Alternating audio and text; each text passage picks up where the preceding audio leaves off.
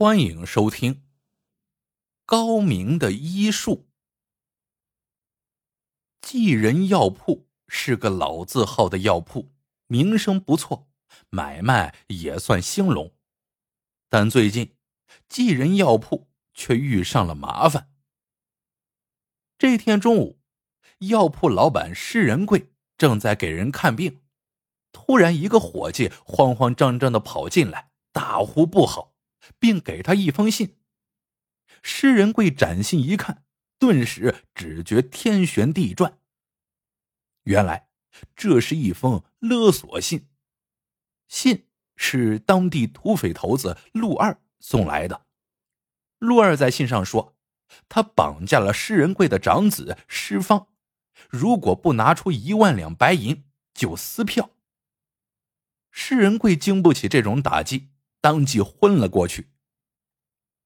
这时，施仁贵的小儿子施元进来，赶紧施救。半晌，施仁贵才醒来，让施元想办法。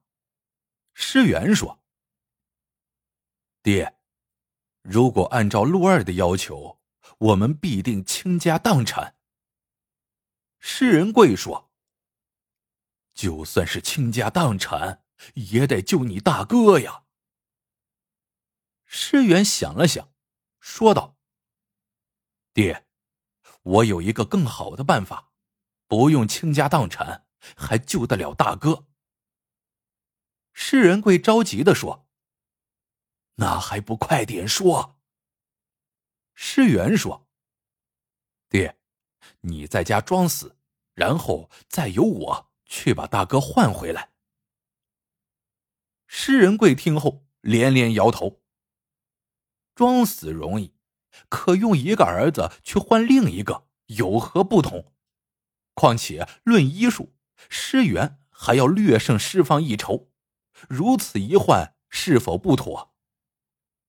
施元却笃定的说：“爹，您就放心吧，我自有妙计。”拗不过施元，施仁贵。只好勉强答应，并一再叮嘱他要小心。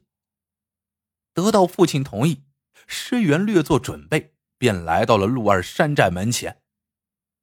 陆二听说施元来了，万分高兴，以为是送钱来的，他赶紧迎了出来。可等他来到门口，见施元两手空空，便恼怒道：“我要的一万两白银呢？莫非？”你带的是银票。施元笑着回应：“一无白银，二无银票，只有贱命一条。我是来换我哥施方的，你把他放了，我来当人质。”陆二万分不解，问：“这是为何？”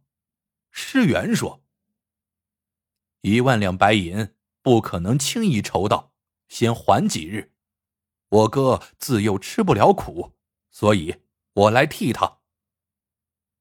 陆二眼珠一转，当即答应，叫人把施方放回，将施元留下。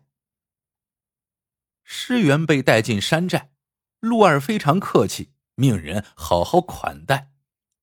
陆二得意的说：“施大夫，既然你来了，就别走了。我知道那一万两白银。”非得把你家弄得倾家荡产不可，你呀，不如就留在我这里吧。我正好缺一个你这样的名医，保证不会亏待你的。施元冷冷一笑，说：“你怎么知道我家会倾家荡产？我一分钱不给你，照样会把我放了。”陆二冷下脸说：“这里是我的地盘，放不放我说了算。”施元说：“可是，给不给贵公子治病，却是我说了算。我爹听说大哥被你绑架，伤心而死，现在能给你儿子治病的，就只有我一个人了。”陆二暗吃一惊，原来他之所以对施元如此客气，是因为他的独子得了一种怪病，每月初一便会疯癫发作，如果不吃施家的药，便不能控制。陆二本想把施元永久留下，没想到施元竟然以此要挟自己。施元说完，便大摇大摆的朝门外走去。陆二想拦，可真怕得罪了这个救星，他大吼一声，把施元叫住。你就不想知道我为何要绑你大哥吗？施源摇了摇头。陆二说：“是你大哥求我这样做的，他答应事成之后定给我重谢，否则我也不会冒险得罪你施家。”就这样，施源回到家，并未声张。哪知当天夜里。便发生了意外。原来，施方得知世元归来，便雇凶手，打算趁他熟睡的时候将他杀死。可凶手刚到施元卧室，就被事先埋伏在那里的人抓个正着。其实，施元一回家，便将陆二所说的告诉了父亲施仁贵。施仁贵不信大儿子会做出如此禽兽不如之事，便带着家丁在此等候。没想到施方果然带人来了。施方见事情败露，气急败坏，竟动起手来，要把施仁贵和施元全都杀死。幸亏家丁多，才把他制服住了。施仁贵不解，问施方为何要这样做。施方已是破罐子破摔，冷冷的说：“我自幼受宠。”养尊处优惯了，根本学不到什么医术。等长大后才发现，我在家里失去了地位，尤其是输给了医术高明的弟弟。如果照此下去，家产必定全是弟弟的。所以，我只好出此下策，串通土匪，监守自盗。听施方说完，施仁贵老泪纵横。想不到真应了那句话：“惯子如杀子。”可事已至此，他后悔也没用了。这时，施元在一旁说：“大哥，你这是干什么？如果你想要家产，我一文不要，全部都给你便是了。”施方脸上转惊为喜，说：“只要施元立下字据，并马上离开济仁药铺。”就会结束这场闹剧。施元为顾全大局，当即答应，写完字据，转身便离开了施家。施仁贵虽然伤心至极，可也没有更好的办法。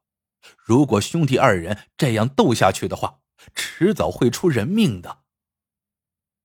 很快，施方成了济仁药铺的老板，施仁贵则因为对施方心灰意冷。云游四海去了。这一天是当月初一，陆二因为儿子旧病复发，又找到了济仁药铺。施方听他说完病情，便说道：“放心，有我施家祖传秘方，陆少爷可以高枕无忧。”说完，他便把秘方拿出来，照着方子开药。陆二见状。一把将药方夺下来，哈哈大笑：“石老板，你可真够蠢的！方子在手里，这也叫秘方？既然到我手上，就不麻烦你了。”说完，命人对施家好一顿劫掠。这一切竟然好像在施方的意料之中。他笑着对陆二说。你觉得抢了方子就能高枕无忧吗？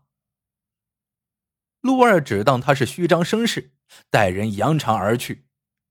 施方摇了摇头，对身边人说：“过不了几日，他还会回来的。”果然不出施方所料，没到一个月，陆二又来找施方了，见面就给他跪下。说秘方作用有限，儿子疯病发作，把药方吞吃了，求师方重开药方，救儿子一命。师方摇了摇头，不加理会。陆二无奈，只好答应返还施家被劫财产，让师方伸出援手。师方却说：“陆寨主，治疯病的秘方只有师元知道，我知道的仅是皮毛。不过，我可以每天去一次山寨，帮少爷稳定病情。”可是要想根治，还得找到尸源才行。陆二无奈，只得一边让师方每天到山寨给儿子治病，一边派人四处寻找尸源。一天，师方正在给陆公子看病，突然有人来报说找到了尸源。陆二赶紧让人把尸源带进来。尸源一见师方，脸色大变。怒道：“我已把家产全部给你，为何还要为难我？”施方知道自己这个弟弟脾气倔强，便提出把世元带回家里商量好了再来给陆公子诊治。陆二想想也无他法，就答应了。施方把施元带到家，施元又对大哥一顿训斥，骂他不守祖业。施方带弟弟骂够了，才问道：“你为何不根治陆公子的病，而是让他每月复发一次？”施元冷冷的说：“这就是我守祖业的良策。我们无力除掉土匪，但为自保，必须得想制衡之策。以前施家之所以能够太平无事，正是因为……”我每次给他开的药都少一味。施方突然哈哈大笑，说道：“你想过吗？土匪如果找到一个高人治好了陆公子的病，你怎么办呢？”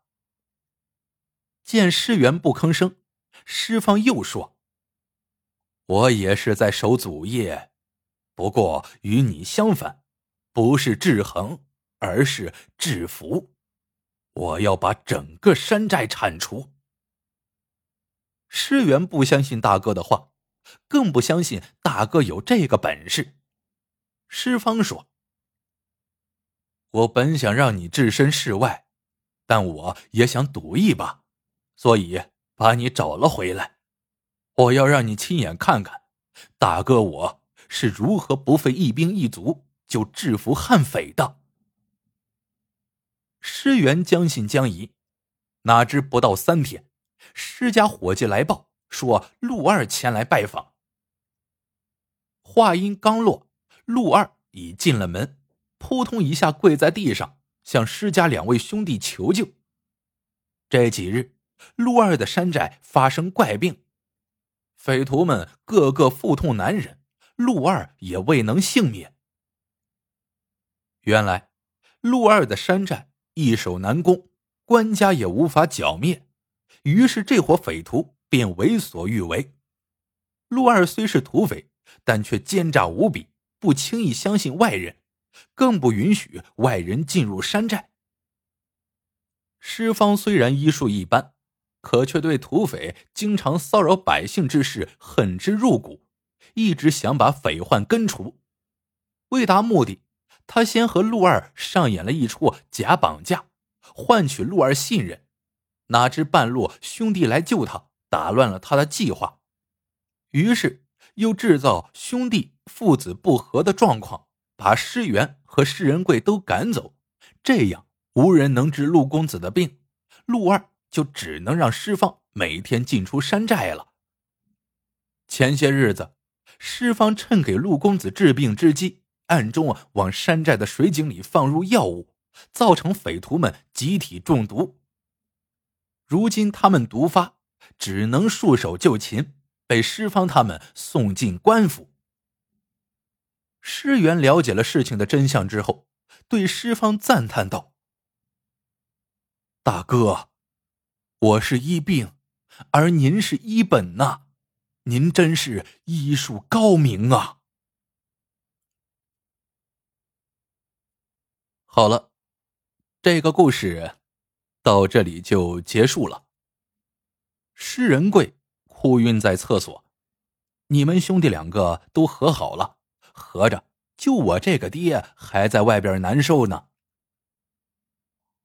喜欢的朋友们，记得点赞、评论、收藏，感谢您的收听，我们下个故事见。